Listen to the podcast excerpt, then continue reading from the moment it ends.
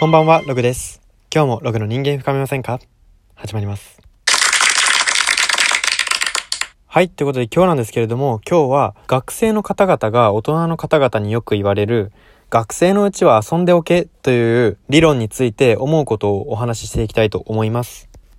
この学生のうち遊んどけ理論なんですけれども、これに対して私はすごく懐疑的と言いますか、ちょっとあまり理解ができていないんですね。と言いますのも、この遊んでおけってよくおっしゃられる方々、大人の方々を見てみますと、大体が結構その大人になって仕事を楽しめていないというか、その、要は遊べる、大人になっても遊べてる人は遊べてるわけじゃないですか。なんですけれども、その遊べていない人が、やっぱり学生の方々によくそうやって学生のうちは遊んでおけ、大人になったら遊べなくなるからっていう刷り込みをしてるなっていうふうに思うんですね。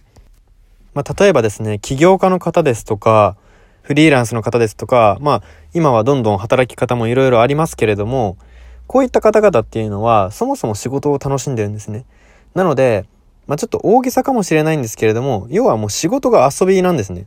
なので、学生のうちに遊んでおけっていう理論はこういう方々には通用しないんです。なぜなら大人になっても遊んでいるし、しかも仕事が遊びなので、もうオフも遊ぶならば、全部遊びなわけですよ。一生遊んでるわけです。だからそもそも、その遊びイコール趣味を楽しむとか、休日を楽しむみたいな、その定義自体が結構決めつけだなっていうふうに思うんですね。もちろん学生のうちにこうダラダラ家の中にこもってるだけだったら遊んだ方がいいなっていうふうには私も思います。なんですけれども、別になんかこうアクティブな姿勢があったりとか、そういう性格があったりするのであれば、何もそんな趣味とか慌てて見つけたり、なんか、んなんでしょうね。例えば、スノボーとか、ビリヤードとか、こういろいろ遊びはありますけれども、そういう遊びじゃなくても、うんと、じゃあ、ちょっと起業をしてみるとか、まあ、フリーランスで活動をやってみるとか、学生のうちに、こう、なんて言うんですかね、仕事を遊びにする努力をした方が私はいいと思うんですね。なぜかというと、大人になっても遊びができるからです。で、そうやって学生のうちに仕事を遊びにする努力をしてきた方が大人になって、学生の方々と向き合った時には、もうそういう遊んでおけっていうことは言わないと思うんですね。なので、この学生のうち遊んどけ理論っていうのをこう伝えてくる大人っていうのは、その現状、その大人の方々自身が我慢をしてることが日々の中で多いだなっていうふうに思うんですね。で、つまるところ、学生に遊んでおけっていうってことは、大人になったら一緒に遊ぶなよ。一緒に、私たちと一緒に、一緒のように、同じように遊ぶなよっていうことの、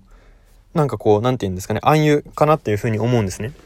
楽しいとか、遊びとか、娯楽とか、そういうものの定義って別に世の中にはないと思うので、自分自身で決めることだと思いますし、だからこそ、その世間一般で言われる遊びの枠から自分の遊びの定義を抜け出させられないっていうのは、なんかこう人生としては寂しいんじゃないかなっていうふうに思います。はい。なので、まあ、なんて言うんですかね、学生の方々には、私はもっとその遊び、遊ぶか遊ばないかとかじゃなくて、そもそも遊びの定義から考えてほしいですし、うん。まあその上で、そういう娯楽とかでいいって言うんだったらいいんですけど、仕事は辛いものって決めつけるのも、ちょっとやめてほしいかなっていうふうに思います。はい。今日はそんな感じで終わりにしたいと思います。ここまでのお相手はログでした。おやすみなさい。